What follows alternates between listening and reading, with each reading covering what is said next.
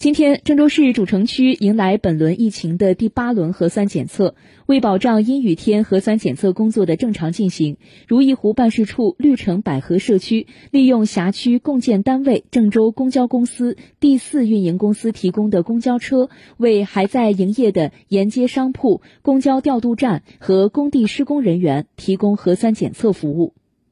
公交车前门口，社区工作人员为待检测人员扫码登记信息。身穿防护服的医护人员在车上负责核酸采样，现场井然有序。